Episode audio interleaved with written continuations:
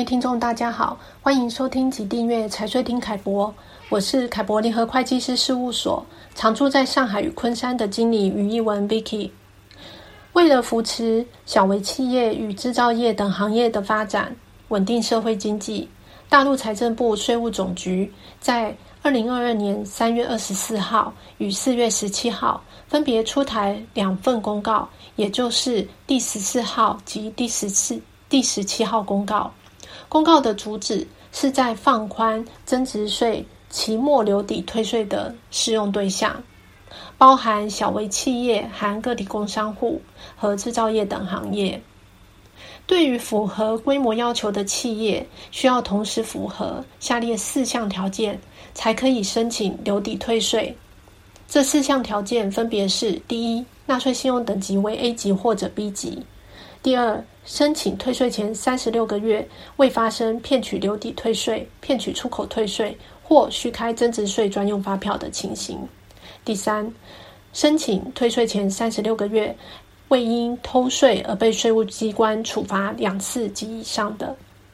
第四，二零一九年四月一日起未享受即征即退或先征后返退政策的。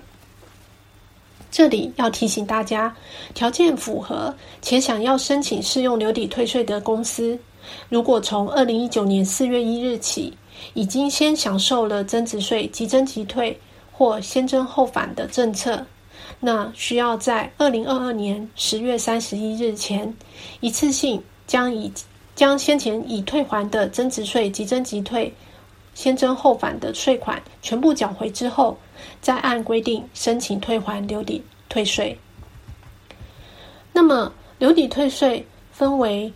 两种，分别是存量留抵与增量留抵。所谓存量留抵税额，是指当期期末留抵税额与二零一九年三月三十一日期末留抵税额孰低者。换句话说，当期期末留抵税额。若是大于或等于二零一九年三月三十一日期末留抵税额的存量留抵税额，就等于二零一九年三月三十一日期末留抵税额。相反的，期末当期期末留抵税额小于二零一九年三月三十一日期末留抵税额的存量留抵税额，等于当期期末留抵税额。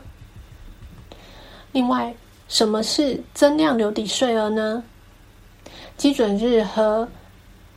存量留抵税额一样，是在二零一九年三月三十一日。增量留抵税额是指当期期末留抵税额与二零一九年三月三十一日期末留抵税额相比新增加的部分。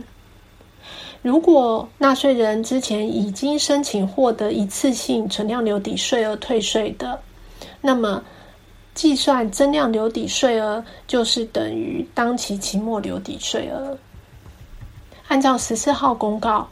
增量留抵或者是存量留抵税额，还需要再乘上一个进项构成比例，才是可退留抵税额。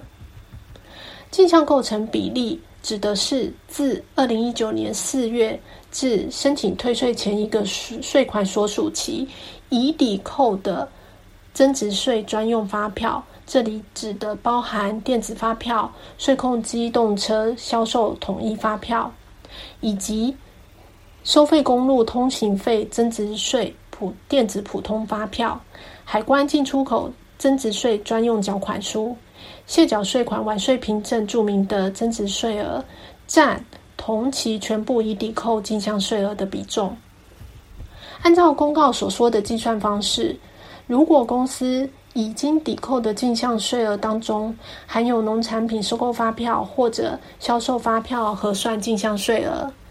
加计扣除农产品进项税额等不包含在前面提到的已抵扣进项税额类型当中，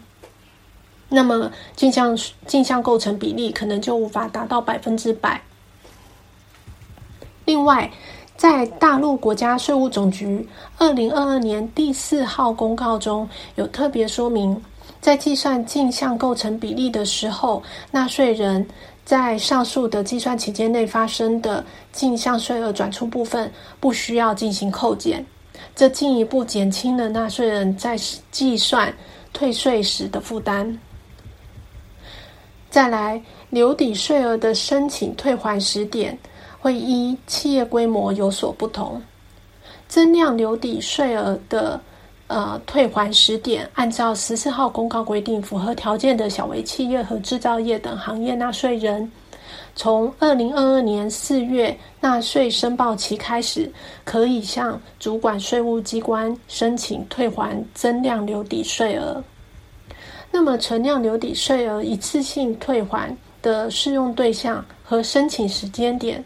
分别是微型企业是从四月纳税申报期开始，小型、中型企业从五月纳税申报期开始。大型企业从十月申报纳税纳税申报期开始，按照十七号公告，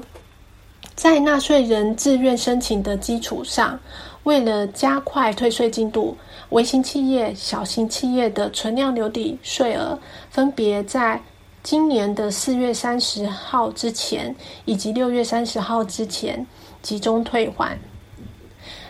此公告当中还特别将符合条件的中型企业申请一次性退还存量留抵退税的开始时点，从原本的二零二二年七月提前到今年五月纳税申报期，并且强调在纳税人自愿申请的基础之上，于二零二二年六月三十号之前集中退还。在申请办理留抵退税时，只需要提交退抵申请表。这张表可以通过线上电子税务大厅或者是线下办税服务厅提交。公司可以在规定的申请开始期间，选择向主管机关申请留抵退税，也可以选择结转下一期继续抵扣。按照一般规定，纳税人在纳税申报期内完成当期增值税申报后，可以申请留抵退税。那大陆税务总局为了确保退税申请作业顺畅，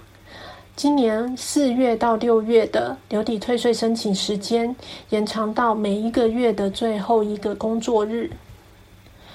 最后提醒您，公司若符合增值税留抵退税资格，建议按照规定开始时开始的申请时点，尽快申请退还留抵退。尽快申请退还存量留抵税额以及增量留抵税额。如果公司之前已经享受了即征即退或先征后返的留抵退税政优惠政策，那么建议先评估已经享受的税款与可退的留抵税额当中何者较高，同时评估公司的资金情况是否允许。将先前已经享受的退税款一次性返还后，再依照十四号公告重新申请留抵退税。在本期的凯博观点中，对于大陆增值税留抵退税政策有详细的介绍和计算说明，欢迎大家点阅。同时，若对大陆增值税留抵税额退税操作上面有任何问题，也欢迎与我们联络。感谢您今天的收听，再见。